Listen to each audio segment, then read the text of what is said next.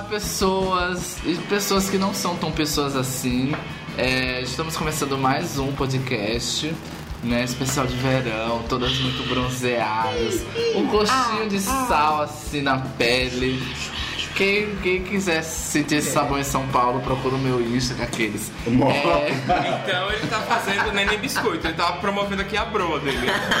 Literalmente. amor. Nossa. E hoje um episódio mais do que especial, porque tem um cunho de fórum íntimo aqui, o nosso convidado, entendeu? No meu caso. Muitas histórias. Poderia fazer um pacote de episódios, Monte Verde o nome. Ele estaria presente em todos, muitos babados.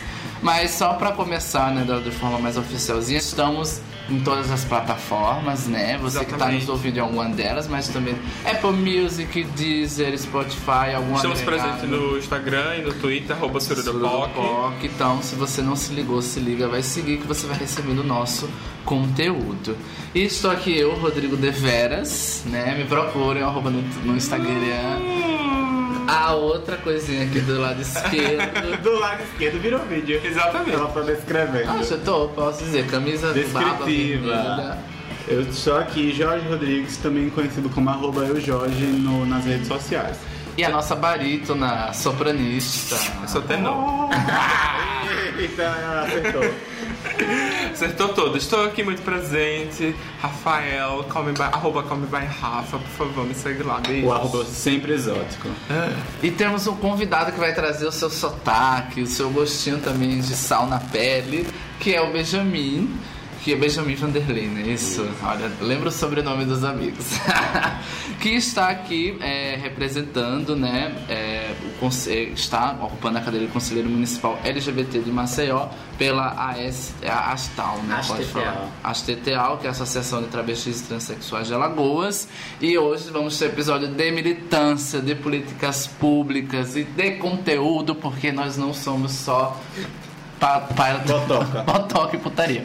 Nós também somos, somos sérios também e é mais uma proposta do podcast da gente, além de abordar o que a gente aborda de cultura pop, cultura LGBT, de cinema, teatro, séries, a gente poder abordar também questões de cunho político que são muito importantes para todo mundo ficar ligado, inserido, você que está na sua cidade, procurar saber quais são esses órgãos, né, essas esferas públicas, porque também não adianta, é, eu acho que pelo sururu nós somos pessoas de classe média, a gente é cercado de muitos privilégios, mas em momentos também como que estamos passando, tem uma necessidade muito grande da gente fazer parte da vida política, pública, e a gente tem que fazer isso através da nossa representatividade LGBT. É por isso que a gente está trazendo o Benjamin muito culto nesse lado para nos ajudar. Seja bem-vindo, Benjamin. Se quiser colocar o seu arroba, se não quiser também manter privado, não tem problema.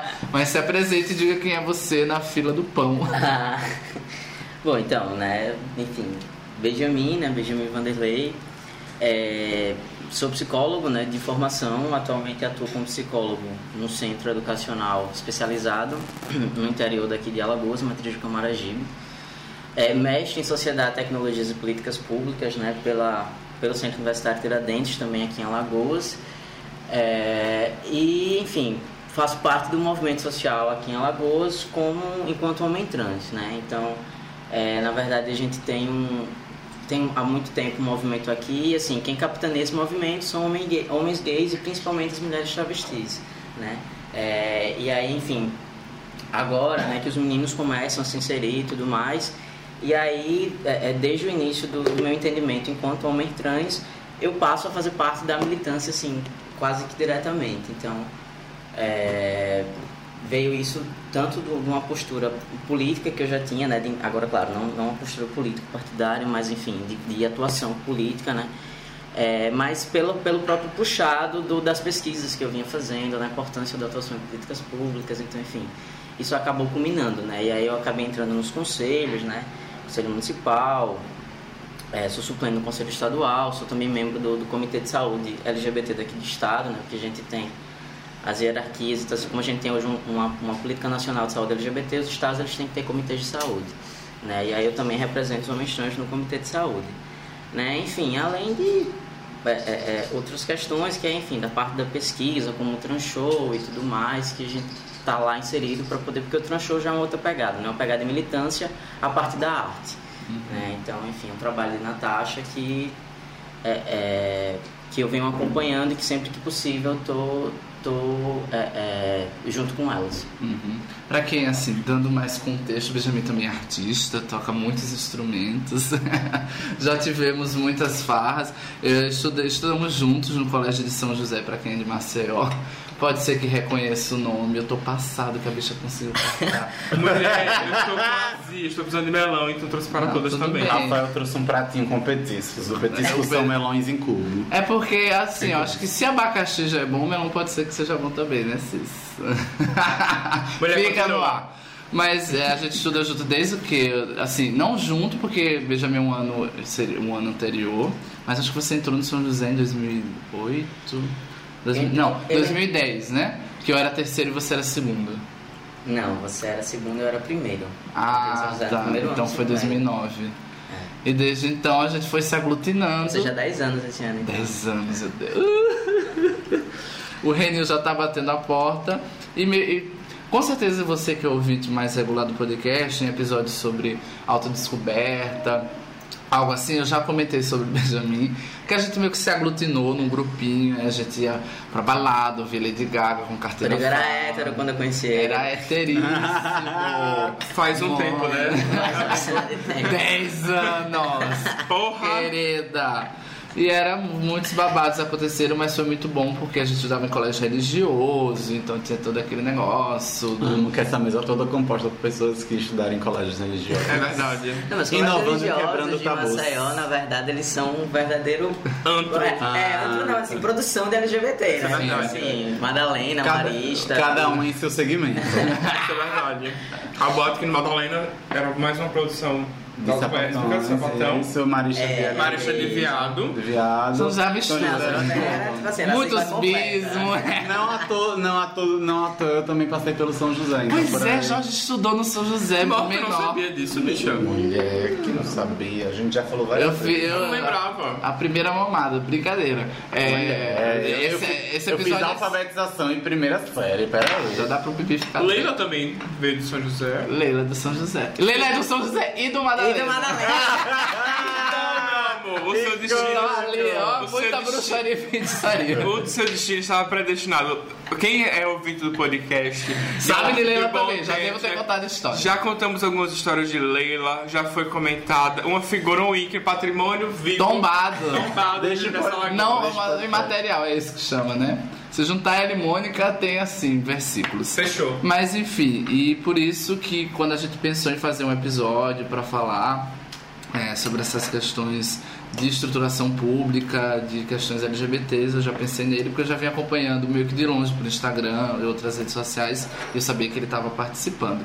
Então, mais ou menos é, o que eu queria já dar o pontapé inicial é um pouco mais pessoal o quanto que você começou a perceber que tinha vocação ou que achava muito necessário se envolver politicamente dessa forma e com- o que é que você encontrou inicialmente tipo se quando você começou a se envolver nesses movimentos eles já estavam bem encaminhados ou foi uma coisa que você viu que estava nascendo ainda muito prematuro porque geralmente eles são muito marginalizados. Se você pega a história LGBTs nos anos no- 80, é muito complicado, 90, porque tinha que ter uma luta muito ativista para o Estado conseguir conceder algum tipo de atenção. Então, meio como é que essa perspectiva é encarada hoje em dia? Certo. É, então, na verdade, eu sempre. Eu, eu acho que o debate político sempre aconteceu dentro de casa. É, enfim, com minha família, de modo geral. Não à toa também tenho primas, enfim, que também são do movimento, né? Que estão aí em sindicatos, enfim, atuando em, em outras frentes, né? Marcha das Mulheres, todo, toda uma questão. É, então eu acho que isso sempre foi uma coisa muito viva dentro da minha família, de modo geral. Então foi algo meio que natural, né? É, é, estar envolvido nesses, nesses aspectos do movimento, é, principalmente nessas questões políticas e tudo mais. Né? Eu lembro que na época de São José tinha um programa que era vereador jovem, né? Que tem aquele deputado também do você vai lá pro, pro congresso e tal, né? Tem uma coisa assim, né? Mas na época eu lembro que eu fui escolhido pelo São José pra ser vereador, blá, blá, aquela coisa, era vereador por um dia, só que assim, era, era, era, era na, naquela época era uma coisa um pouco mais de foto, assim, sabe? Você não fazia nada efetivamente, era só pra dizer que tá fazendo alguma coisa. É, tanto que rolou uma discussão lá pra saber quem ia ficar como tipo, presidente, não sei o quê, mas enfim, é, é, foi algo, algo meio, meio assim. Então acho que veio muito disso, eu sempre, é, sempre gostar de ler uma coisa ou outra, então sempre já ter alguns posicionamentos muito bem demarcados, e aí, enfim. É, quando eu chego no movimento, na verdade, é, de modo geral, o movimento ele já é muito bem encaminhado, né? É, principalmente no que se refere às trans e travestis, assim. Os homens trans talvez é que esteja faltando um pontapé maior, até porque, é, é na verdade, foi em 2015, se não me falha a memória, que teve o primeiro encontro lá na USP, foi 2000, acho que foi, não, foi 2015, que inclusive foi até quando foi decidido que o termo homem trans ele iria figurar nos documentos porque era categoria política, né? Porque aí a gente precisa ter é, é, é esse, essas nomenclaturas para poder definir algumas políticas. Então, se não me falha a memória, foi em 2015. Então, assim, é muito recente essa, essa, essa entrada dos homens trans de modo mais, mais efetivo no movimento LGBT. É, mas em relação a Alagoas, não, pelo contrário, o movimento ele já era muito bem fortalecido, ele é muito fortalecido, né? É, existem algumas figurinhas carimbadas, mas que são muito importantes, tanto que a gente, a gente na conferência municipal agora, estava é, Marcelo, né? Marcelo é um dos fundadores do movimento aqui no estado, é, e aí questionaram assim, né? Ah, mas por que é que quando a gente vai para as conferências, quando a gente vai para os estados, a gente tem figurinhas tão carimbadas, como Cris de Madrid, como Júlio Daniel, como Marcelo Nascimento, como Messias Lima, né? Enfim, Nildo Lafon, toda essa galera. É, mas aí Marcelo fala, porque a gente entendeu, né, há 20, 30 anos atrás, é, que a gente só ia conseguir chegar em alguns espaços, a gente só conseguia ocupar algumas coisas se a gente estivesse nesses lugares. Né? Então, o que acontece? Né? Hoje a gente percebe um esvaziamento, na verdade. Né? Poucas pessoas chegando junto dos movimentos de fato para estar tá lá dentro das conferências, discutindo, levando as coisas, tal, tal, tal. É, e aí, assim, quando, quando, quando chego, né, eu percebo muito isso, essa coisa da, da, que o movimento diz, olha, a gente precisa que pessoas novas venham para o movimento, porque assim, é, é, é, se as pessoas não vierem dar esse gás, não dá para a gente ficar o tempo todo, né? Então, assim, é, é, mas é um movimento muito bem organizado, mesmo com com, enfim, qualquer diferenças que hajam, né, entre perspectivas ou personalidades, mas que já vem aí de mais de 20 anos de luta e garantido muita coisa, assim, a gente tem o conselho, o conselho estadual, né, tem o, conselho municipal, né, enfim, começa, começou a se ocupar outras frentes, dialogar, né, é, é saber como, como a estrutura funciona, também isso é uma coisa muito importante, né, é, é entender como é que funciona o nosso, nosso pacto federativo para justamente poder é, é, é, é pensar lá exatamente onde tem que ser pensado para, por exemplo, garantir, nem que seja uma jurisprudência do STF, porque infelizmente a gente ainda não consegue influenciar muito no legislativo. Né? Isso, isso é um problema quando a gente fala de políticas públicas. Ainda influi muito pouco no legislativo. Assim. A, gente, a gente conseguia muitas emendas parlamentares, por exemplo, com o Jean. Né? O Jean era um cara que conseguia trazer emendas parlamentares para o movimento social. É, e aí para a gente poder estar tá fazendo política e tudo mais, né? Enfim, desenvolvendo ações públicas. É, mas agora isso está tá um pouco mais complicado, então o diálogo está precisando ser muito maior, porque agora precisa ter jogo de cintura, né? Então, por exemplo, a gente precisa dialogar com Damares para estar tá pedindo é, é, verba, né? Para estar tá podendo fazer ação, né? A gente sofreu um baque muito grande com, com, com a questão do, dos conselhos nacionais, né? Reduziu o número de participantes, então assim é, é, talvez se o movimento não fosse tão, tão, tão bem estabelecido, né, como é há tanto tempo, há mais de 20, 30 anos, o baque fosse muito maior. Mas assim, mesmo com o atual governo, pelo movimento ter essa, essa força, ele consegue ir se mantendo e manter o que já tem, assim. É, mas existe, por exemplo, você acredita que é por conta de do governo atual do estado ter coligação com um um viés mais de esquerda em si, de tipo e aí é, esses movimentos conseguirem estar tipo sendo fortalecidos junto ao governo, porque assim a gente tem a nível federal um, um extrema direita, mas aqui no, no Nordeste a maioria das dos governos são de esquerda e aí existe até essa rixa de como fazer para tipo trazer verbas federais em diversos aspectos, inclusive nas questões sociais. Você acredita que pode ter influência disso? Não, tem, tem uma influência muito grande. De fato, assim, tem alguém como o Renan, mesmo que seja... É, é a família que é e É, a família que é e tudo mais, mas assim, é, é preciso se tirar o chapéu hoje, infelizmente, para Renan Calheiros, filho, né? É surreal, porque ele realmente tem feito um bom governo a nível uhum. estadual. né? E tem dado esse tipo de abertura. É claro que às vezes rolam é, é, é, é enfrentamentos, ou acontecem choques, assim. Uhum. Não, não deixa de acontecer, né? De se pontuar, por exemplo, a gente na conferência municipal lançou uma moção de repúdio da secretária, né? A Maria, né? Ficou chateada, mas enfim, a gente colocou algumas questões, assim, existem esses momentos, né? Mas é, é, vem muito também disso, a gente diz, ó, a gente precisa fazer essa demarcação política, Sim. né? Mas ao mesmo tempo a gente está aqui fazendo diálogo. Né? Então tem muito disso sim, assim, de ter um governo, né? Querendo ou não, o, o Renan Filho é um cara, um cara novo, né? É, eu é um acho que seria. tem- um progre- Ele é mais do campo progressista. ele é progressista, exatamente, né? Então, assim, ele... E, e detalhe, eu acredito que ele tem aspirações muito maiores, né? Politicamente falando. Então, ele tem interesse em fazer, de fato, um bom governo e um governo que dialogue com as pessoas. Então, eu, eu acho que é isso que tem acontecido, sabe? Mesmo que, assim, existam críticas, a forma como vem lidando com algumas questões, mas não à toa, né? Ele fez uma propaganda dizendo, né? Quer dizer, enquanto, enquanto o Brasil retrocede, a Lagoa tem avançado muito, né? Então, assim, em vários sentidos, né? Então, é- é, tem a ver com, com esse lado progressista, né? Do, do Renan e dessa vontade dele de, de fazer isso acontecer. Há diálogo em Alagoas em 2019. Olha né? aí. É, eu queria voltar e puxar um pouquinho do que você falou do, da, do- da escassez, das pessoas chegarem junto. E aí eu vou puxar mais uma vez o Trevisan, que é um autor que eu, tenho, que eu li bastante nos últimos tempos. Né? Eu li o Devassos no Paraíso.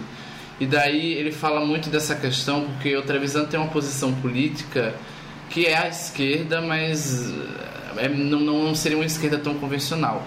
E ele bate muito na tecla e critica muito de como setores da esquerda se apropriaram muito do, da questão LGBT e do quanto isso dificultou que a diversidade de pensamento pudesse ser inserida nos movimentos. E que isso gerou tipo ele é um dos caras que foi um dos fundadores de diferentes movimentos tipo ele participou da fundação do grupo dele e foi na época que estava surgindo os grupos assim quando a questão da AIDS estava estourando quando ninguém queria saber de LGBT LGBT tinha que tipo morrer mesmo.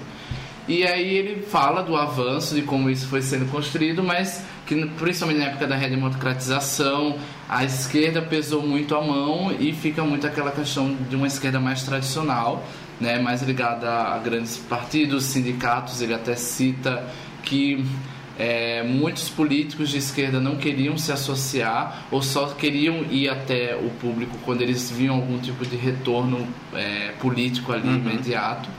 E a gente sabe que hoje em dia a gente está num, num mundo muito polarizado, num Brasil polarizado. Então, você chegar num movimento LGBT com uma posição que não seja tão alinhada ao que a gente tem hoje, principalmente a, um, alin- alinhamento satélite ao que é o PT, vamos dizer, que é tipo o principal é, protagonista, ator político de esquerda contra o Bolsonaro, então isso torna também complicado. Tem muita gente que quer participar do movimento, mas quer, não quer se vincular à imagem de ser esquerdista, comunista, petista. Então eu acho que a, a- tem esse problema. Eu queria né, pontuar isso para ver como você enxerga, como é que você acha que isso é um, um tamanho desses obstáculos. assim. Então, só, só por exemplo, só para dar exemplo, assim, a gente, a gente tem Cris de Madrid, né, que é uma travesti, uma das principais fundadoras do movimento aqui no estado.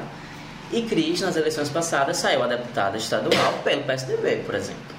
Nas eleições passadas. Ela veio muito puxada, na verdade, por Teresa Nelma, né? Depois, enfim, acabaram brigando, né? Parece que ela agora está indo para outro partido. Teresa Nelma também devia sair do PSDB, porque, enfim, ela tem tido posturas que vem, vem batendo de frente direto com, com o partido político, é, mas se mantém lá. Então, assim, é, é claro que isso é, isso é uma questão, né? Realmente houve, houve um, um, um processo né, pós a democratização em que acabou que, é, na verdade, como a, a direita não, não se interessou em fazer esse tipo de diálogo, né? Acabou que os governos de esquerda, e claro que a gente tem pós-Fernando Henrique, né? Uma dominância aí, né? Lula, Dilma e tal. E aí, nesse momento, foi preciso iniciar esse diálogo, né? É, não à toa, ah, nas eleições passadas, suscitaram, né? Entrevistas do Lula na década de 80 em que ele falava que ele achava que isso era uma doença, blá, blá, blá, aquela coisa toda, né? É, agora entra naquela coisa da gente entender a questão do anacronismo, né? Pode ser que ele tenha mudado, por exemplo, tem, é, é, acredito eu que depois de um tempo Lula vai lá, começa a dialogar com as pessoas, vai estudar e entende que, bom, realmente eu falei besteira naquela época e mudei, né? É, o grande problema, quando a gente percebe em alguns casos, né, é que algumas pessoas da direita, né, ou do extrema direita, eles não querem nem, nem, nem discutir sobre isso, né? Eles, é, realmente é uma política de extermínio, né? É, na Ou de absorção, né? Porque você vê alguns youtubers, como aquela, acho que mulher lésbica Carol que foi Carol espancada, que meio que, tipo, eles até aceitam, mas aqueles que distribuem o discurso de que não quero privilégios LGBTs, É o discurso de absorção do, do LGBT ser invisibilizado Sim. e, e ficar naquela categoria de é, segunda categoria e aí eu acho que eles absorvem isso mas realmente o dis- discutir a complexidade eles não têm É, não, na verdade eles querem essas pessoas. Porque o que é que acontece? É, houve houve um, um processo, quando a gente fala, por exemplo, as questões de ideologia de gênero e tal, tal, tal. É, essa galera, né, essa galera da direita, da extrema direita, eles leram bastante o que a esquerda vem produzindo é, é, a nível de, de teoria, né? Então essas questões de gênero, vem, essa, essa galera leu Butler, essa galera, enfim, se brincar tá lendo Preciado, né? uma parte São dessa mais- galera leu né na verdade, boa parte leu, porque não à toa eles sabem usar muito bem esse conceito de ideologia de gênero. Então, assim, eles subverteram isso. Não precisa que todo mundo leia, né? Basta que, de fato, quem tem a capacidade de poder moldar algumas coisas, faça isso, né? É, e eles conseguiram se apropriar disso muito bem. Então, por exemplo, é por isso que eles vão lá e eles pegam a Carol Heller da vida, né? Porque eles vão pegar a Carol Heller, porque aqui é uma mulher lésbica dizendo que tem que, que, que, que não quer privilégio, né? Que ela tem que fazer isso. Ou então vai lá o cara da Fundação Palmares, né? Porque a escravidão foi uma coisa boa. Por quê? Porque eles entenderam uma coisa que a gente fala muito, que é lugar de fala. Né? E aí, quando eles entendem isso, é quando eles chamam essas pessoas para o governo, eles usam essas pessoas como escudo para dizer: ó, aqui, eles estão do nosso lado também. É tipo, né? Isso legitima. é tipo o Bolsonaro quando vai dar alguma. Quando falavam que só tinha branco, ele coloca uma pessoa negra atrás pra dar entrevista, sabe? Tipo, E- ah, eu tenho pessoas que representam. E eu acho que isso deixa ao mínimo, tipo, vira uma questão de opinião, porque assim, é, direitos LGBTs, a questão da escravidão, não é questão de opinião, tipo, o LGBT ele morre, ele sofre preconceito, São mas aí fatos. quando ele usa esses, é, essas Artifícios, pessoas... acaba sendo Ele, um- ele gera, pelo menos, pode ser que você não compactue, mas ele deixa na- a semente na cabeça da Uhum. Pra população. dizer que são tipo, ah, é algo que pode ser discutido. Mas, é na algo que pode ser. é, é, que pode ser. É, eu esqueci a palavra, mas é isso, é tipo, gerar nas pessoas de tipo, ah não, é uma questão de opinião, Aham. não, tudo bem, ele pensa assim quando devia ser fechado, tipo, não, não é uma questão. A gente pode discutir formas de como fazer isso, mas que a escravidão foi um problema, e que até hoje tem seus traços, que o LGBT sofre, isso é o fato. A Uhum. partir desse fato a gente discute. E aí eu acho que tem muito dessa É. expertise deles também. Mas eu acredito que aí, e puxando um pouco do que vocês falaram sobre governo de esquerda se apropriar e tudo mais, que eu acho que se apropriou até de pautas culturais, por exemplo, é, eu acredito que é muito da de uma falta de time ou de algo tardio de se discutir isso. Porque se você pegar, por exemplo, a lei do casamento igualitário, da união estável tudo mais, está no Congresso há muito tempo. E em 2000 e alguma coisa, você tinha setor, não setores da direita, mas eu acho que uma direita mais progressista a favor e você tinha um PT contra. Acho que no início dos anos 2000, se não me engano, no final dos anos 90. E aí você vê só isso muito tempo depois, em 2012, 2013, eu acho, foi que foi ser aprovado. Então, tipo, a gente demorou muito tempo para se discutir isso. Então, acaba que quando você não se discute, você basicamente, tipo, qualquer pessoa. É, é basicamente, tipo, quando a gente fala que é, as pessoas não foram punidas na ditadura e tudo mais, a gente tipo não retrata, a gente não discute, não fala sobre isso e tem aquilo presente. Então, tipo, se você não tem isso presente, você não tem isso discutido, basicamente as pessoas inventam que foi a Revolução de 64, sabe? Porque a gente não tem, a gente tem, obviamente a gente estudou na escola, mas a gente não tem como a gente já discutiu, que a gente não tem obras cinematográficas muito presentes do ano de 64 para dizer, dar um tapa na cara, ó, foi isso aqui que aconteceu, seu Sim. otário. Não foi uma revolução e blá blá blá, sabe? Então acho que a falta de, de um discurso tardio, de uma discussão tardia, eu acredito que também gera toda essa, essa questão de não. Porque, na verdade, nós somos uma democracia muito recente. Sim. Né? Isso é verdade. A nossa, nossa democracia começa, na verdade, em 1990. Né? é. Por isso que a gente pega a Constituição de 88, mas assim, a gente começa a democracia a partir disso. Se você só começa a ter democracia a partir disso, né? E, e- e as pessoas não entendem para que, que serve uma democracia, isso acaba que as pessoas acham que, que, que realmente ah, direito é bobagem. Sim. Né? pode ter Ninguém concessão, que né? pode ter concessão, né? Porque era, era bom na época da ditadura militar. Então, assim, vem. A, a gente é um país, na verdade, que a gente tem um ranço militarista muito forte. É, e parece que as pessoas, até porque, por exemplo, a gente para historicamente, né? Quem é que quem é que é o primeiro presidente da República é Marechal Deodoro. Uhum. Né? Então, assim, você tem desde o início, basicamente, Militar. é, militares o tempo todo no poder, dizendo que se pode e que não se pode fazer. Né? É, é, e as pessoas acreditando que era justamente isso é, é, que fazia o país, por exemplo, para frente. Sim. Né? E aí, quando a gente vai analisar historicamente, na verdade, não. Né? A gente, na verdade, sofreu baques e mais baques. Né? E hoje tem uma democracia relativamente capenga. É, é, e aí acaba que nessa democracia capenga a gente não consegue dialogar sobre as outras coisas. Então, as pessoas não entendem a importância dos, dos direitos humanos para a própria manutenção da democracia. Sim. Né? É, e outra, a gente, teve, a gente teve a produção de uma classe média no Brasil que vem do processo de colonização, né? Exato. E, e aí ela, e uma classe média assim, que acredita que é produtora de riquezas no mesmo nível que, sei lá, que um, que um velho da Ava, assim, sabe? Né? É, é esse, esse discurso, ah, porque como, como o cabo da Ava vai dizer, ah, porque eu que sou, eu que produzo emprego nesse país, né? Que sou produtor de riqueza, toda essa, essa, essa, essa, essa coisa, né? E aí o que acontece? É, é, e essa galera, de repente, ter salários né, é, é, bastante altos, né, vindo em especial do funcionalismo público, é, começou a acreditar né, que, era, que eram amigos do rei, né, que é uma coisa que a gente tem desde sempre. Né, porque, na verdade, quando você vai ler, por exemplo, a lei, a lei do, do funcionalismo público, várias coisas ali é coisa do do rei mesmo, assim, né, que os caras tinham, tinham direitos que não era nem para fazer sentido. Que vem muito da época É. da vida de Dom João. Isso, né, exatamente, pra cá. né? É, então, assim, quando, quando a gente não, como a gente não, não, não questiona muito o nosso processo histórico, né? as pessoas no Brasil a gente tem essa tendência a não questionar o nosso processo histórico. Isso é verdade. É, e aí, quando chega hoje, né? Então, assim, essa classe média acabou entendendo como tinha acesso ao poder de compra, né? Como, enfim, podia de fato viajar para Disney todo ano, mesmo que dividido em 10 vezes no cartão, mas ia para Disney todo ano. Ele começou a acreditar que era tipo um cara que é dono da Avon, por exemplo, né? Que é um megalomaníaco, mas que, enfim. É, mas que sei lá, a hora que ele quiser, ele compra a passagem, a passagem pode estar 50 mil reais, ele vai comprar e vai para os Estados Unidos. Né? Então essas pessoas começaram a acreditar que elas têm um nível de riqueza, só que assim, é consumo, né? Mas é um consumo que tu tem que trabalhar pra caramba, que tu tem que pagar aquilo ali, e sabe-se lá em quantas vezes, mas e que bom que todo mundo tem acesso a bens de consumo, porque é isso que a gente quer, que todo mundo tenha acesso a bens de consumo, mas a gente tendo a consciência de que você parte de uma classe trabalhadora. Né? Se tu pega a França, por exemplo, a- a- é, os coletes amarelos, enfim, a galera que vai eclodindo na França, que vai fazendo é, é, é, várias coisas, né? Agora tá para ter uma, uma reforma da Previdência, né? E aí eles vão se aposentar, é para eles se aposentarem, parece que 57 anos, porque eles se aposentam mais novos do que isso. E aí, tipo assim, a França tá parando, sabe? A gente, é, é, enquanto a gente aqui, enfim, levou goela abaixo essa reforma da Previdência, é, e não, não, não teve essa discussão, mas lá, por exemplo, lá são, são os trabalhadores. E, e um cara na França, sei lá, um, um, um cara que trabalha com minério na França, com outras coisas, ele tem um padrão de vida aqui de alguém que, sei lá, ganha seus 20, 30 mil pau por mês, assim, no Brasil. Porque o cara tem acesso a várias coisas, né? Tem acesso à qualidade de vida, coisa que muita gente aqui não tem. É, então, assim, ou seja, por muito menos, os outros países que têm democracias consolidadas, eles eclodem, né?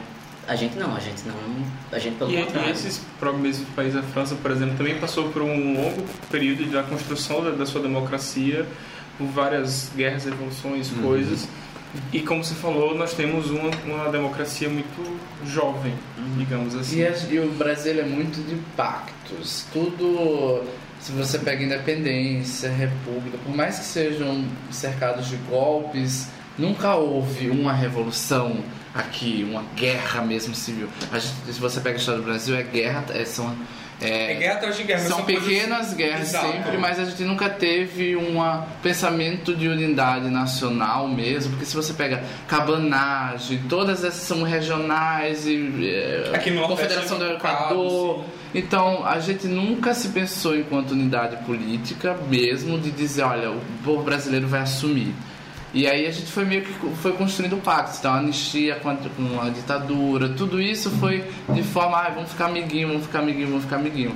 E daí quando a gente tem algum movimento que foi esse 2013 pra cá, é um movimento muito mais reacionário, é um movimento muito mais por mais que teve participação de camadas populares que também estavam insatisfeitas, mas foi muito mais um movimento de burguesia mesmo, que estava insatisfeito porque teve um grande crescimento e agora não está tendo mais e já tinha um ranço com o poder político e agora quer ter a sua vingança, do que realmente um movimento que venha das ruas, do povo que tem uma, um- uma ideologia mais discutida, mais aberta, mais inserida no povo. Mas a gente teve, por exemplo, não à toa o MBL lançou um livro recentemente que é Como um grupo de adolescentes derrubou o presidente da República.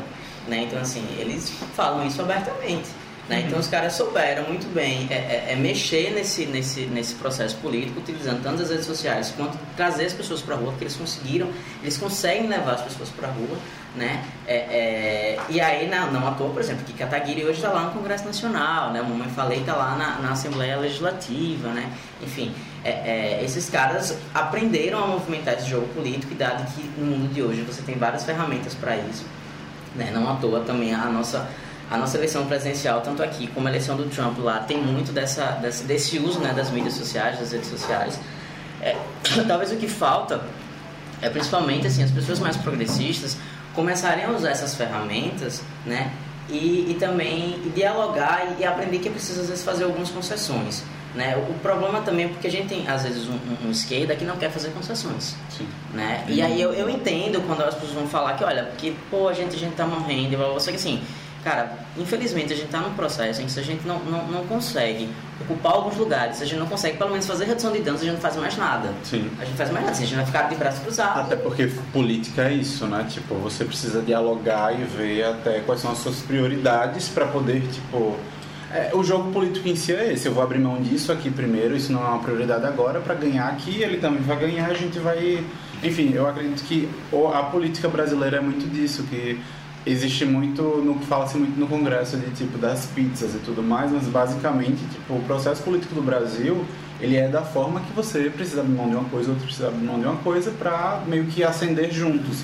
Só que parece que se esquece do ascender juntos, tipo no diálogo e tudo mais, isso não existe, né? Isso.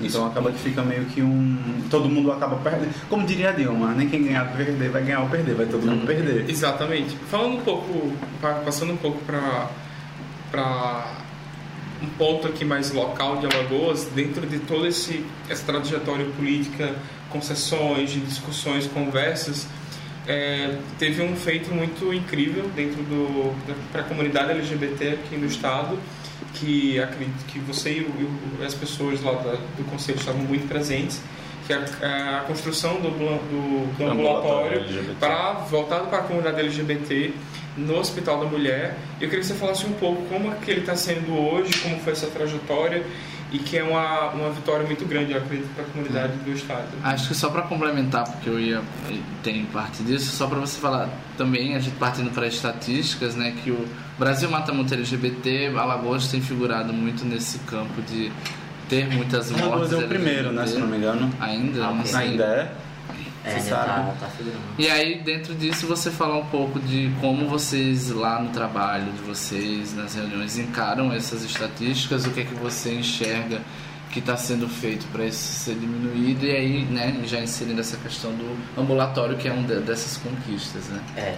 é. em relação à segurança, a gente, a gente tem instituído um, um comitê estadual de segurança pública LGBT, a gente tem tentado instituir esse comitê é, com participação da Secretaria de Socialização, Segurança Pública, da Polícia e tudo mais. A gente tem um colega na polícia né, que vem tentado é, é, organizar esses dados para, enfim, fazer algum...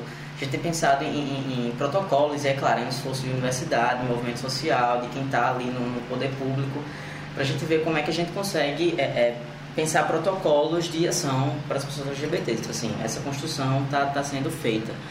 É, em relação ao ambulatório, né? É, enfim, como a gente já tem um comitê, o ambulatório tem muito dedo de um cara chamado Robert Lincoln, né? que é o assessor de políticas transversais da Secretaria Estadual de Saúde.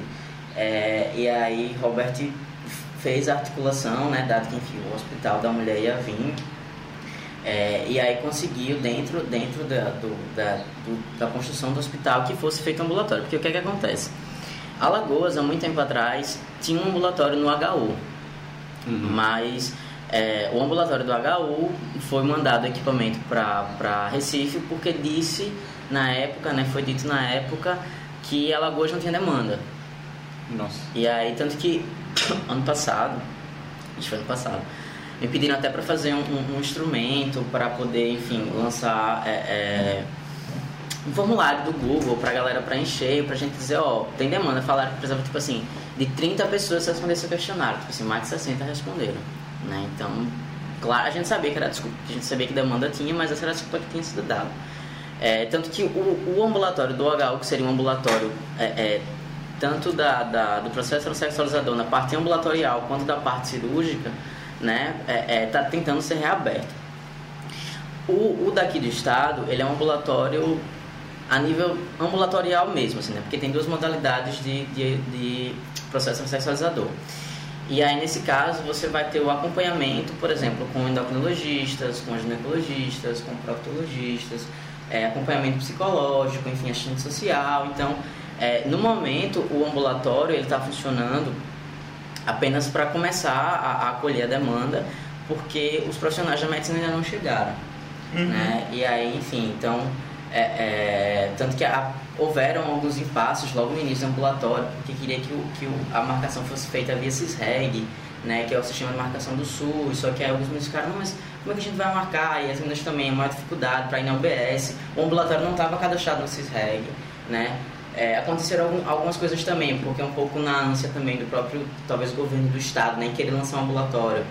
É, lançou alguns carros de propaganda com, enfim, pronomes errados, né, e aí isso rolou todo um, um um pé atrás, as pessoas, oxi, peraí, tá, tá, né, tá uma coisa meio estranha, mas assim, felizmente todo, todo mundo que tem usado o ambulatório tem, tem trazido é, é, experiências muito positivas, pelo menos na parte do acolhimento. Uhum. Né? Então, a priori, o ambulatório do Estado, ele só vai ser o acompanhamento que a gente chama de acompanhamento ambulatorial, né? que é, por exemplo, endocrinologista, gineco, né? prócto e tal, essa, essa essa, esses cuidados, na verdade, que a gente já chama de uma, de uma saúde secundária, né? Quando a gente pega o SUS, é, e aí essa, essas especialidades, que é, na verdade, acaba sendo, assim, boa parte da demanda de quem está no processo transexualizador.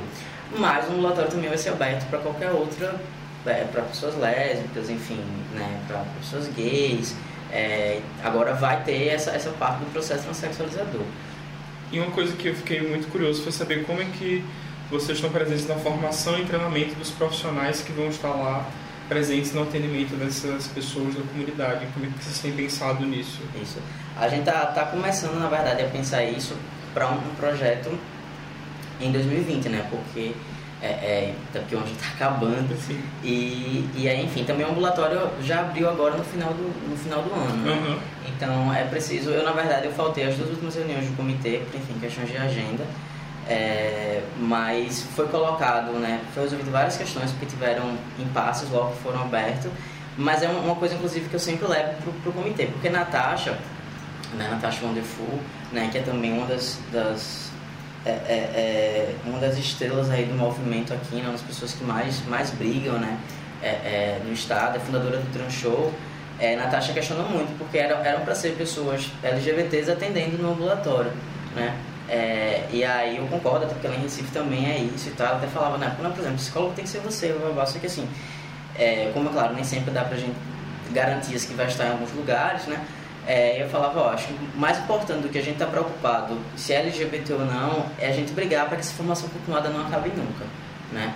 É, inclusive foi uma das pessoas que me predisposição, se a gente quiser, eu monto um cronograma, a gente dialoga, a gente faz, enfim, como for possível, mas isso é um dos pontos que eu mais levo, assim, é a obrigatoriedade de uma formação continuada. Sim. Porque o que, o que a gente tem percebido é que, na verdade, muita, muitas pessoas não querem atender porque realmente não querem estudar, assim, sabe? Tem tido, por exemplo, muita resistência dos dos médicos cirurgiões plásticos do HU em, em fazer parte do processo sexualizador. Eles têm sido muito resistentes, assim. É, endocrinologistas do estado que não querem fazer o acompanhamento hormonal, né? Então, existe, na verdade, uma, uma posição médica, na verdade, de não querer contribuir, de não querer fazer, de não querer, enfim, é, é, ajudar no, no, no, Ajudar não, né? Na verdade, trabalhar né, né, no ambulatório para pessoas trans. É, então, assim, e aí volta não só para uma formação continuada pós, pós uma graduação, mas hoje é, é, eu tento muito voltar para uma, uma formação dentro da própria graduação. Né? Porque eu preciso que esses médicos saiam da graduação sabendo quem é o público que eles vão atender. Né? Eu preciso que, por exemplo, psicólogos saiam da graduação sabendo o que é o SUS, sabendo como é que eles vão atender essas pessoas, né? assistentes sociais, então, enfim. É, é, hoje a, a, gente tem tido um movimento, inclusive do próprio comitê, né, de voltar para as graduações. Assim. Porque não vai, não vai adiantar chegar para um médico de 20, 30 anos de carreira, que assim, tem seu salário muito bem obrigado, dizer para ele que ele vai ter que aprender a fazer é, é acompanhamento hormonal como se, se ele não quiser, ele vai mandar ele lascar. Não só isso, e... também são pessoas que elas têm suas vivências, su, seus preconceitos e que muitas vezes o, o, dizer, ah, eu não tenho tempo é tipo, não quero lidar com esse público. É, é, tipo, é, é. parece muitas vezes assim também. Sim, por exemplo, tem, tem, uma, tem uma, hoje uma, uma, uma cirurgião plástica do HU que eu sei quem é. É, e aí, por exemplo, eu sei que um menino, um menino trans foi falar com ela para fazer cirurgia, ele ia pagando e tal, mais, assim, e ela foi super escrota, assim, sabe? Mesmo ele indo pagar, tipo assim, ela fazendo de tudo para ele não fazer cirurgia. Então você imagina essa pessoa no serviço público de saúde. Uhum. Tipo assim, ela vai brigar até uma. E eu sei que ela hoje está como cirurgião plástico do HU. É uma das pessoas que provavelmente deveriam estar inseridas nessa reabertura do ambulatório no HU e com certeza ela não vai querer fazer. Sabe? De jeito nenhum. Então, assim, você encontra um entrave profissional muito forte, né? É, e aí, é, é, reeducar essas pessoas não, não, não é muito fácil. Sim. Né? Então, é realmente a gente começar a puxar na orelha de quem está. Tanto que hoje tem um, um, coletivo né, do próprio curso de medicina da UFAL, coletivo acho que Flutua, parece o nome. É um coletivo LGBTQ é, que vem discutindo essas questões vem, e, pelo que eu percebo, tem estado à frente do ambulatório. Né? Então, assim, Nossa. a gente percebe que é a galera da própria graduação, porque é onde a gente tem que ir, é para essa educação dessas pessoas, fazer essas discussões, né? E principalmente porque da última vez até que eu dei aula para a galera de psicologia, eu falei, ó, vocês vão se formar e assim, mesmo quem queira que abrir consultório uma coisa ou outra, uma hora vocês vão acabar chegando no serviço público de saúde, sabe? É um serviço público de modo geral, pode ser assistência social, pode ser jurídico, pode ser qualquer coisa, né?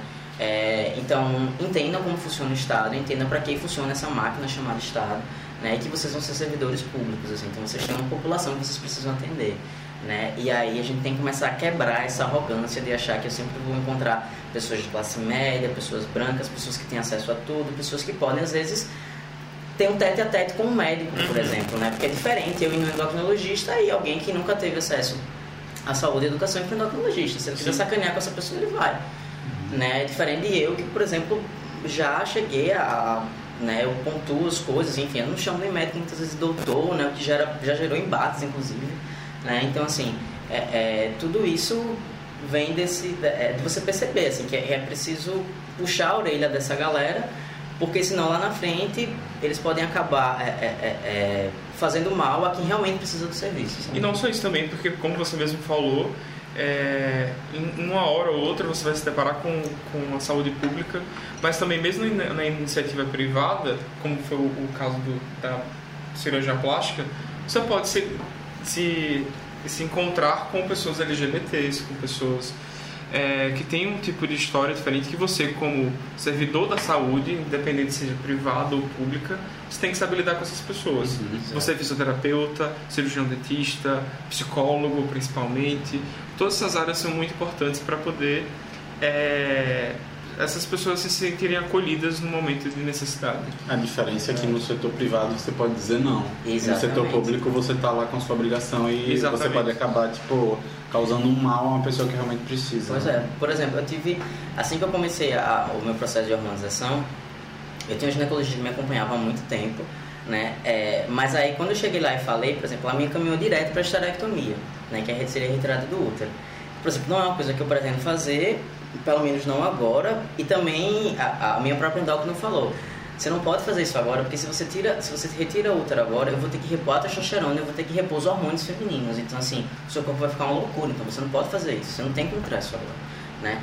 Agora, mas por que ela fez isso, né? Primeiro, é alguém que tem muito, muitos anos, assim, é alguém que eu tenho quase certeza que já está para se aposentar. E ela não ia ter paciência para dizer, ó, oh, ela não ia querer me acompanhar. Sabe, eu, então eu percebi, eu fiz, bicho, ela não vai, não é porque ela, ela, pelo contrário, porque assim, ela me acompanhou, eu, ela acompanhava minha ex-namorada e era super tranquila, assim, ela tinha todo o cuidado, ela entendeu, mas falou, é um caso que eu vou precisar parar de estudar. Eu tenho quase 40 anos de carreira, eu não vou parar, já quero me aposentar. Então, assim, bicho, eu não vou voltar nela. Sabe, é uma pessoa super acolhedora, é maravilhosa, uma excelente um excelente ginecologista, mas. Então, assim, você imagina, né? De repente, uma pessoa qualquer manda alguém para fazer uma esterectomia ou fazer, enfim. E aí, não, não, sem saber o quanto, porque, por exemplo, ela não tem noção. Eu, eu fazendo uma reposição hormonal, se eu retirasse meu útero, eu teria que repor os hormônios femininos. Então, quer dizer, se alguém, alguém que está interessado em voltar a estudar, entender, não vai fazer uma coisa dessa. Sim. Né? Uhum. Então, enfim, aí, mas é claro, eu posso fazer isso, mas será que as outras pessoas vão conseguir ter esse entendimento, sabe? Uhum. Né? E ter de repente um médico do outro lado, como eu tenho, um endocrinologista vai dizer, não, bem, você não vai tirar agora não, porque enfim. E aí vamos continuar mantendo, todo ano fazendo os exames, deixar aí tudo quietinho e aí a gente Se em algum momento você quiser tirar, você tira, mas agora não. É, eu imagino que você deva individualmente estudar, mas que esses conselhos tenham algum tipo de diálogo com outros estados, troca de, enfim, feedbacks, informações pelo que passou. É, dentro disso você tem, você enxerga aqui no Nordeste ou no próprio no Brasil projetos que você acha interessante pontuar, destacar que estão sendo desenvolvidos, implementados, que você está querendo trazer aqui algo assim? Você fala com conselhos em que sentido? É, no sentido, tipo. O que está sendo políticas é, as, quais as... com os comitês Isso. e conselhos. Ah, sim. É... Então, hoje as ações nacionais, assim, é, eu não saberia dizer especificamente qual trazer necessariamente, né? É, a gente tem, tem tentado estudar políticas, na verdade, de inclusão, tanto no, no acesso à educação, né, é, quanto no acesso ao mercado de trabalho né? É, e aí, enfim, é preciso. É, é, é uma ideia trazer, por exemplo, o Transempregos para cá, mas aí é, é, existe, existe um projeto que está sendo feito, né? Por um cara por um cara gay e tal, né? Ele Ricardo? lá. Não, não, é um outro rapaz. É, e aí, enfim, mas ele questiona algumas coisas, eu, eu não entendo muito bem, esperar um pouco ver qual vai ser o resultado do, do processo, né, para ver. É, porque eu acho que não, não adianta só a gente achar que a gente precisa ficar capacitando, porque assim, existe uma coisa de achar que todas as pessoas trans não, não, é, é, é, não são capacitadas, sabe? E aí é, é, tipo aquela coisa, só que muito, tem muita gente aí muito boa, né? Que não consegue ter acesso ao mercado justamente porque não tem vagas para essas pessoas, como por exemplo o Transempregos faz é dizer, olha, eu vou abrir uma vaga especificamente para pessoas trans, né? É, e aí tem gente que, por exemplo, às vezes faz uns projetos e é contra esse tipo de coisa, né? Só que muitas vezes é, é, é pessoas trans só conseguem ser contratadas porque de fato essas vagas são abertas para elas, né? Então assim, gente que na verdade não procura entender qual é a vivência das pessoas para poder realmente desenvolver um projeto, né? É, e aí, enfim, eu, eu, eu tenho tenho só observado para ver o resultado disso, mas esperando que, claro, dê muito certo. É, então, assim, tem sido principalmente, hoje em Alagoas, o acesso aos serviços básicos, né? serviços básicos de saúde, de educação, né? e tentar esse, esse diálogo para é, é, desenvolver essas vagas de emprego mais formais e tudo mais, que não está só ruim para as pessoas trans, está ruim para as pessoas de modo geral. Né? Então, essa questão do emprego, né? a gente tem tido uma falsa ilusão aí de que o desemprego caiu nesses últimos meses, mas é, é uma coisa sazonal. Né? As pessoas precisam lembrar disso, é final de ano.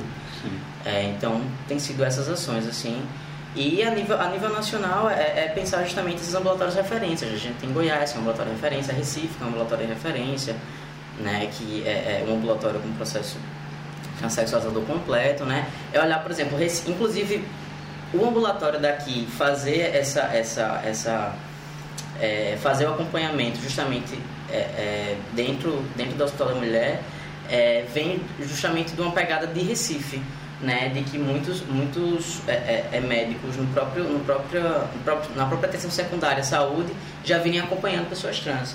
Porque havia muito uma coisa assim, não, a gente só vai acompanhar se for na, na atenção terciária, né, que a gente está falando aí de hospitais e tal, tal, tal. E aí não, a gente pode fazer isso a nível ambulatorial. E Recife tem feito isso e a gente decidiu trazer para cá para poder testar e tentar ter mais acesso a essa população, verdade. Então a gente vai olhando, vai garimpando as outras ações para fazer aqui. E agora acho que se você quiser inserir um pouco da sua do que você se sente transformado, quanto está impactando você pessoalmente, falar do trans show também que você já comentou aqui um pouquinho.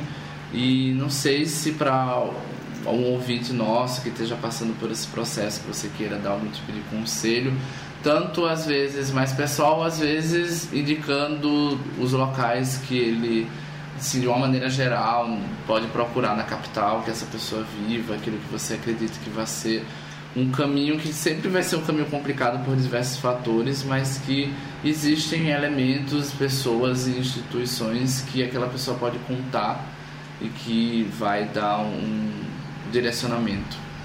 É, é não, acho que para finalizar, é, é é, fa falar do Transhow é, é muito importante, porque assim, o Transhow eu acho que é algo quase que eu não conheço assim, outro, outro, outro programa a nível nacional que faz o que o Transhow faz, né? Que é justamente tirar as meninas, as meninas travestis da rua e trazê-las para o palco, né? Para fazer performances, enfim. É, é, e aí, claro, né, você ter pensar depois todo o dinheiro arrecadado pelo Transhow depois é transformado em cestas básicas para as meninas e tudo mais, para que elas não precisem, por exemplo, estar na rua, fazendo programas e etc. Né? Então, usando a arte enquanto um fator de redutor de danos. Né? É, Natasha atua também como redutora de danos na, na Secretaria Municipal de Saúde e ela traz isso porque, enfim, Natasha, Natasha gosta disso. Né? Natasha, Natasha é uma atriz, então ela, ela, ela traz isso para o palco e decidiu trazer as meninas para isso. É, e aí eu acho que, na verdade, para quem está para quem tá passando por isso, assim, é, é principalmente ter muita paciência e saber onde buscar apoio, né? Porque às vezes a gente tem aquela coisa de, esperar que algumas pessoas vão apoiar a gente, né, e tal. E que não é fácil, principalmente quando a gente ainda é dependente, seja economicamente, enfim, até emocionalmente. Às vezes a gente é dependente emocionalmente dos nossos pais ou coisas do tipo. É, mas é saber onde encontrar apoio, sabe? Ter um espaço seguro para poder dialogar sobre isso. Né? Então, se tiver como ter acesso a, a uma psicoterapia ou tiver amigos que você saiba que vai te acolher, é, não é um processo fácil, né? Mas principalmente é, é poder falar, né? E, e, estar aberto a receber, a receber o cuidado também, porque é um momento que a gente precisa de muito cuidado. E aí, se a gente não tem quem, quem acolha a gente que, e que diga assim, não, independente do que aconteça, eu vou estar aqui. É, é, e hoje, felizmente, assim, ainda é um número muito grande de pessoas sendo expulsas de casa, né, de pessoas perdendo seus empregos, enfim, várias, várias questões. Mas existe uma rede e hoje a gente consegue muitas vezes contactar alguém via rede social, a gente consegue contactar alguém via, é, é, via e-mail, enfim, via qualquer coisa. Então procura essas pessoas. Né? A gente está tendo agora uma menina daqui de Pernambuco que a gente está tentando levantar uma grana para levar ela de lá para São Paulo, porque enfim, uma menina travesti já disse que vai acolher ela e tudo mais. Então, assim, é, é esse processo né, que as pessoas têm tido de, de ajudar uns aos outros, né? Porque nesse momento é o que a gente tem que fazer, assim, é se acolher, é se ajudar, e só assim a gente vai passar por essa essa penumbra né, desse momento é, é, é, político e social, enfim, bem, bem punk que a gente tá, na verdade. A gente tenta esparecer, a gente tenta esquecer, mas aí volta e meia vem um, um, um arrastão assim, e aí é preciso respirar um pouco para poder se manter são e continuar na luta. Uhum. Esses conselhos têm parte, tipo, para você participar, você pode ir para a sessão, é sessão pública, como é que é? Todos os conselhos eles são abertos. Conselhos, na verdade, são é, estruturas em que servem de, de, de espaço para a sociedade civil. Ela, ela está inserida na criação de políticas. Então, assim, por exemplo, para você participar, cada conselho tem a sua, digamos, uma lei orgânicazinha, né? Então, vamos tanto que no comitê de saúde, no conselho de saúde, o estadual, se você for um coletivo, você pode participar, mas no caso do LGBT tem que ter CNPJ, tem que ser organização CNPJ. Mas assim, é você ter cadeira, né? Você ter cadeira e tal, tal, tal, ter direito ao voto. Porém, qualquer pessoa pode participar de qualquer. As, as sessões elas são públicas, elas são colocadas em diário oficial, né? E aí é super importante que a sociedade civil vá para esses lugares, mesmo que você não tenha, é, é, como a gente chama, de direito a voto, mas assim, é para ser dialogado. Se você vai lá pontuar e dizer, ó, oh, tá acontecendo isso, isso e isso, é assim assado, então assim, isso vai ser ouvido e vai ser, vai ser colocado em pauta, né? Porque você pode colocar isso em pauta, levar essas demandas, né? É, na verdade, conselhos são formas de controle social. Então, conselhos, eles são da sociedade civil. E a sociedade civil tem que ocupar Eu acho que o brasileiro tem muito essa coisa de apontar o dedo para Brasília, para o executivo, e a gente esquece que a, a, as assembleias de câmaras de vereadores são os locais onde o contato do poder público com o povo vai estar muito próximo. Uhum. E ali vai ser muito decisivo, porque você tem as condições de olhar no olho da pessoa que está fazendo aquilo, de jogar a sua proposta, de ter uma influência realmente efetiva, que é essa sensação que a gente fica, como eu falei, de Brasília, do parlamento, deixa tudo muito. Uhum. parece distante, parece que ah, nunca Sim. vou conseguir ter um poder decisivo. E tá, às vezes você pode não ter realmente naquela esfera, mas se você na sua cidade, e como você falou, tipo até estamos numa situação de penumbra, mas a questão federativa do Brasil acaba funcionando às vezes. Então você tem o consórcio Nordeste que consegue dialogar os governadores para pegar né, dinheiro de fora, ou do Amazônico conseguiu também. Você tem as prefeituras, o estado de Alagoas que tem posições diferentes já do governo federal e com isso consegue a nível local evoluir, progredir coisas que se fosse depender do federal seria largado às traças. Então é a forma das pessoas entenderem que tem sim uma plataforma e que tem que usar. Tipo, o brasileiro é muito também acomodado politicamente, eles quer que tudo magicamente se transforme, então que quando ele sai com a camisa verde e amarela no domingo, aquilo dali já vai ser o ápice da vida política dele de estar resolvendo aquilo. Então eu acho que é muito importante e eu acho que falta muito, eu não sei. Eu, eu, sempre não gosto de falar de educação porque há muito tempo que eu me formei, mas a gente não tem tanto isso na nossa formação de ensino fundamental e médio. Disso, coisas que, por exemplo, nos Estados Unidos a gente vê às vezes em filme que eles criam aqueles é, conselhos, é, Nebraska versus não sei o que. A gente não, não, estuda muito a Constituição, a gente não estuda muito as estruturas de poder municipais, estaduais. É, a gente já fez esses comentários já, eu acho que em algum episódio, quando a gente falou sobre séries políticas retratadas na, na TV, a gente comentou sobre isso. E é uma realidade aqui no, no Brasil. É, é justamente de a gente não querer falar sobre a nossa história, não querer falar sobre os nossos deveres, nossos direitos e achar que as coisas elas são muito difíceis ou impossíveis ou enfim, o que é chato, o que é chato, né? exatamente. E, assim, a, e a democracia brasileira realmente ela é capenga, ela tem muitos problemas, mas ela também é, é efetiva em muita coisa. Sim. Existem os canais para você inclusive aperfeiçoar ela. Então eu acho que é. Não, o próprio Senado, né, a própria Câmara, ela tem lá as votações online, né? Você pode, enfim, articular para levar uma pauta com o deputado da tua cidade, né, com o senador do, daquele estado, né? Tudo isso é, é pode ser feito, né? E por exemplo, não, é, é, os estados e municípios não podem legislar em relação ao direito penal. Né? Isso é coisa privativa da União, né? Porque, enfim, vem nosso pacto federativo e tal, tal, tal. Porque imagina, né? Uma coisa é crime em Alagoas, repente é crime em Pernambuco, né? Então, assim, Estados Unidos. É, exatamente. É isso, isso no Brasil é vedado, né? Mas os estados e municípios podem aplicar sanções administrativas, né? E aí, por exemplo, a gente teve uma lei municipal de Teresa Nelma, né? Em relação a, a, a, a como é que se diz? Uh, a, a discriminação de pessoas LGBT, LGBTQs em, em estabelecimentos comerciais, né? E aí a pena é uma sanção administrativa, né? Óbvio que assim, teve muita discussão, né? até que ponto ia, ia ser válido ou não, mas conseguiu ser aprovado, né? Então assim, a gente também está em vias de ver como é que vai fazer isso para que os estabelecimentos saibam disso, né? Que você não pode ter uma, uma, uma, uma coisa, uma pena, né? De, de enfim, é, é, no, no, nível do direito penal, mas aí você pode estabelecer algumas sanções administrativas e tal, tal, tal, a nível menor, né? Então assim, você já começa a fazer ações que cutucam um pouco mais. Vamos para. Vocês querem pontuar mais alguma coisa? A gente vai influenciar. Vamos para influências Tá, então a gente, o Francis, pra ele não vai saber, é um quadro onde a gente tenta influenciar as pessoas de uma forma negativa, brincadeira. É uma forma positiva. Isso a gente conta com o Rodrigo, porque ah, né, as indicações já. Não, mas a Rodrigo é uma influência negativa sempre. Beijos de luz para todos. E aí a gente indica um livro, uma série, mas pode ser também um site, uma página do Instagram. Um evento. Um evento. Qualquer coisa. Enfim, algo que você acha que geralmente dentro da pauta, mas pode ser até algo fora da pauta. Que às vezes você viu, ah, eu adorei, quer impactar o público, aí a gente manda. E com isso a gente vai começar com o Rafael. Ah, já chegou a outra, vai ter outra. Ela chega só pro Francisco, né? Incrível. Faça Bem, Eu vou indicar pela vigésima vez o Devassos no Paraíso. Nossa, sabia que era isso. Vou indicar? É, eu vou indicar um arroba de uma, de uma mulher uma sexóloga chamada Milka Freitas.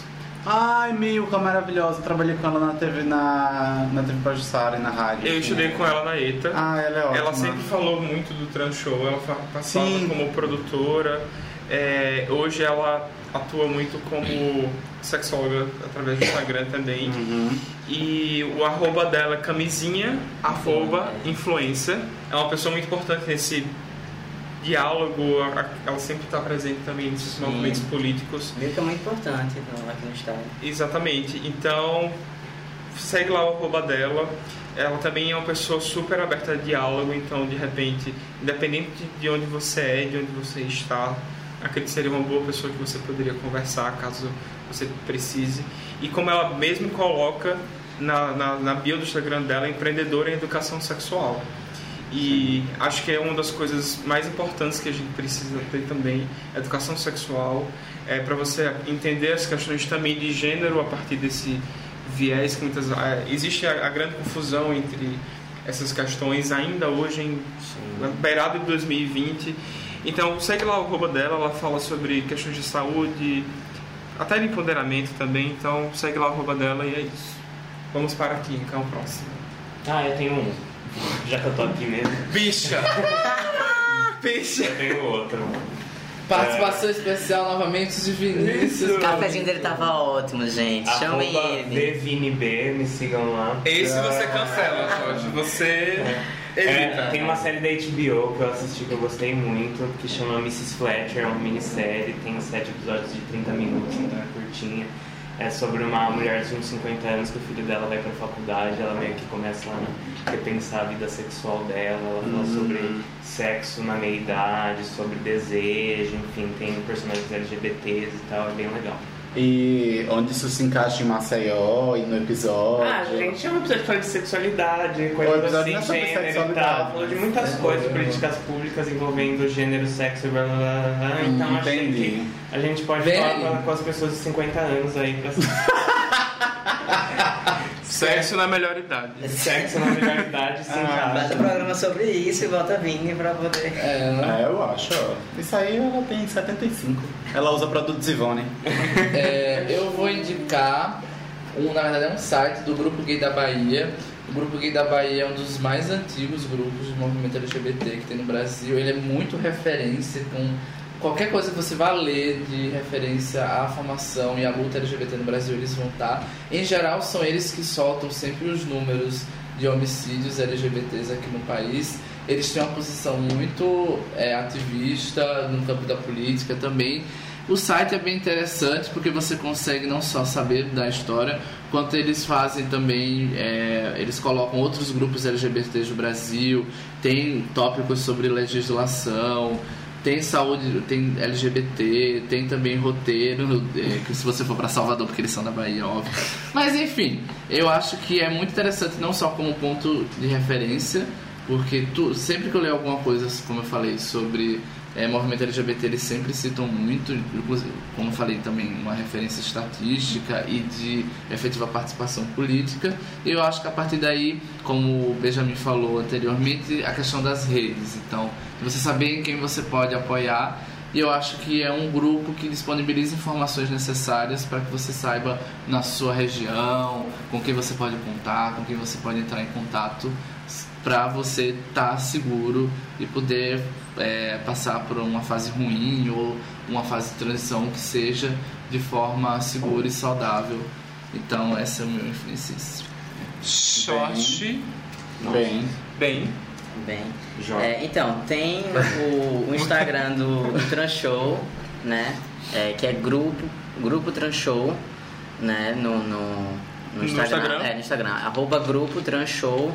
É, Transhow é T-R-A-N-S-H-O-W. Então, assim, não repete o S, né? Porque a gente às vezes coloca trans show e aí não, não repete. Pra show, então. É, exatamente. E aí e tem o e também tem o Instagram da Antra, né? Que é antra.oficial. É, e aí também dá pra seguir no, no Instagram. E tem, eu tô tentando lembrar que é o nome do aplicativo que está sendo lançado recentemente, que é um aplicativo sobre é de suporte a pessoas LGBT que sofreram violência, né? É, e eu esqueci agora o nome, o nome dele. Mas eu tô tentando achar aqui. Qualquer coisa você passa gente, poder- a gente depois. A gente, fa a gente É o Somos, está sendo desenvolvido, aplicativo Somos, arroba aplicativo Somos, que é justamente para é, é um aplicativo que está sendo desenvolvido para a questão da violência é, é, LGBT, né? Ser como se fosse uma espécie de apoio. Nossa. Além porque e também é importante entrar no próprio site da ANTRA, né? Que é a Associação Nacional de Travestis e Transsexuais, porque a ANTRA, a ANTRA tem o, o, o observatório, né, de violência. é, é, então eles elas sempre atualizam, né? E tem todo um cuidado com esses dados. é, de como tá lá, então assim, todo ano a ANTRA lança relatório de violência e tal, tal, tal, aquelas coisas todas, né? Sobre as jurisprudências que a gente consegue é, alcançar lá no STF. Então tudo isso tem lá no site da ANTRA para quem quiser ter acesso a dados, enfim, né, é, é, e poder saber mais. Pisou. E a Jorja? Minha influência é para que vocês ouçam Enya. Brincadeira. Essa bicha já indicou. Mulher, eu quase desplomo esse microfone eu, eu agora. participei do podcast que você indicou ele. Sim, maravilhosa. Fatídico Cantora de New. Wave. É, mas então, eu vou indicar a série do Canal Brasil chamada Toda Forma de Amor, é, do Bruno Barreto. É uma série que ela fala, eu não sei quantos episódios exatamente são, mas é uma série de 40 minutos cada episódio e ela fala sobre as diversas formas de amor. é, e basicamente a série ela tem uma trama que é a partir de um grupo de terapia. E a- tem uma psicóloga lésbica e aí eles vão discutir as diversas formas e as diversas vivências desses Eu acho, das diversas letras da sigla LGBT. eu acho que eu vi um pouco da campanha deles no Instagram. Não sei. Não, eu não lembro onde foi, exatamente que eu vi, mas falava era Assim, eu não vi a série, tá? Eu estou indicando, sabendo que é uma série LGBTQI nacional e que passa no canal Brasil. E é isso. Mas é do Bruno Barreto e tudo mais, e eu achei a premissa da série bem bacana, porque ela vai a partir de um grupo de discussão, um grupo. É um grupo de. Que eu acabei de falar?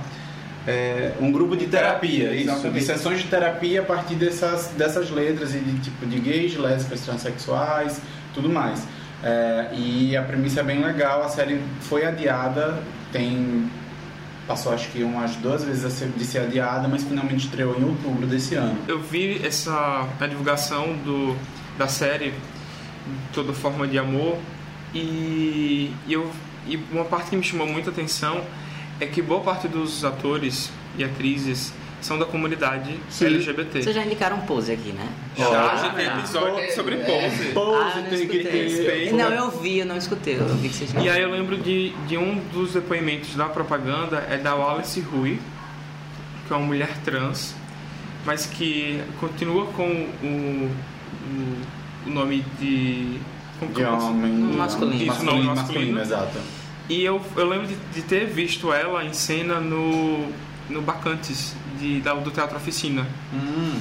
E aí, a partir de- desse- dessas oportunidades. Zé, amigo, você tem que ir pra São Paulo pra gente ver Zé Celso metendo o dedo no cu do Exatamente. E ela tá fala meta, nesse 2020 eu vou. E ela fala nesse depoimento de que na expectativa de vida da mulher trans, que é de até 35 anos, No Brasil vai pra 30. exatamente, e que ela fala que ela ainda vai viver muito, que ela já passou dessa dessa Não, hoje, Dessa- infelizmente, a gente tá discutindo velhice das pessoas trans. Isso é maravilhoso, assim, que a gente não discutia. é justamente isso, a, perspectiva, a, a, forma como ela falou da perspectiva de vida dela e ver você ver isso retratado na série é é muito bom, é dar um calorzinho no coração. Mas é isso, gente. É Temos- isso? É isso. Assim, tem um Influencice Master que todo episódio, se eu pudesse, eu daria, que é assistam Pose. Por favor. E Coisa assim, votem em pessoas representantes LGBTs, participem de Boa, E Militância não é só compartilhar E se você não aguenta nem o Haddad nem o Bolsonaro, anula o voto. Tá? Não precisa escolher, mas só anula, assim. Porque Não votar vai, nulo, é, às vezes uma multa de dois reais. Ou não vai, pois é. causas LGBT, né? É. Não adianta votar no Exato. Agostinho, sei lá o que lá. Agostinho Carrara? Não, não adianta votar no Clodovil da vida, assim. Eita, meu Deus. Mas ele é um gay de respeito. Enfim, gente. Esta festa virou um enterro. É isso, gente. Uma Brincadeira. Então, gente, muito obrigado mais uma vez aqui, vocês nos ouvindo nesses episódios especiais, né, de verão.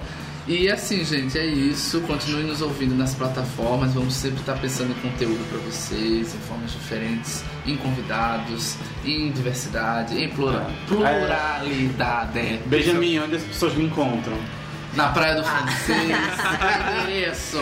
É, exatamente, todo dia, 4 horas da tarde, correndo lá. É, mas, enfim, Instagram, bem Vanderlei, B-A-N-V-A-N-D-R-L-E-I. É, tem um Twitter Achamos alguém tão complicado como a gostosinha. É, é, né? Porque eu, eu costumo se subscrever de Vanderlei com W com Y, foi o meu com V e com I. Então, Normalzinho. sempre é, sempre tem que explicar. né? O Facebook eu uso muito pouco, né? Mas tá lá, Benjamin Vanderlei. Realmente é mais fácil me achar no Instagram. É, até porque o Twitter recentemente eu precisei fechar. Então, complicado. mas também, então, é, tá lá com o mesmo nome, né? Bem Vanderlei. É, então, enfim, mas me acha no Instagram, que aí é super de boa, caso queira trocar ideia, enfim. E é isso, meninas. Ele namora, tá, meninas? Felizmente não está solteiro. Porque depois que postar fotos, likes, começarem, seguidores. Tra, tra. entendeu? Beijos, amores, até a próxima. beijo, meus semana. filhos. Ah, Até. calor e só, é isso aí.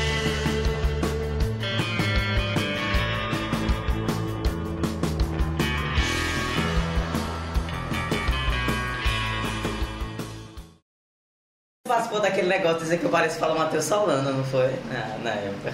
Amiga, mas era, né? Close. Primeira viagem que eu fiz pra São Paulo, tava na Paulista, a mulher me parou, tava com Mônica. Aí a mulher chegou. Vocês, ei, me ajudem aqui, vocês têm algum artista que vocês parecem? Sou do, do programa Altas Horas, sei o que. Eu falei, olha, eu não acho eu parecido com ninguém. Ela, não, mas nenhum familiar seu nunca chegou pra dizer. Aí eu, aí eu tive, né, a brilhante ideia de dizer que minha mãe, era na época de viver a vida, me achava parecido com o Matheus Solano. Um auge, Aí a mulher, viu? ai, não tem Um problema, você vem aqui e fala. Mônica era Sandra Bullock.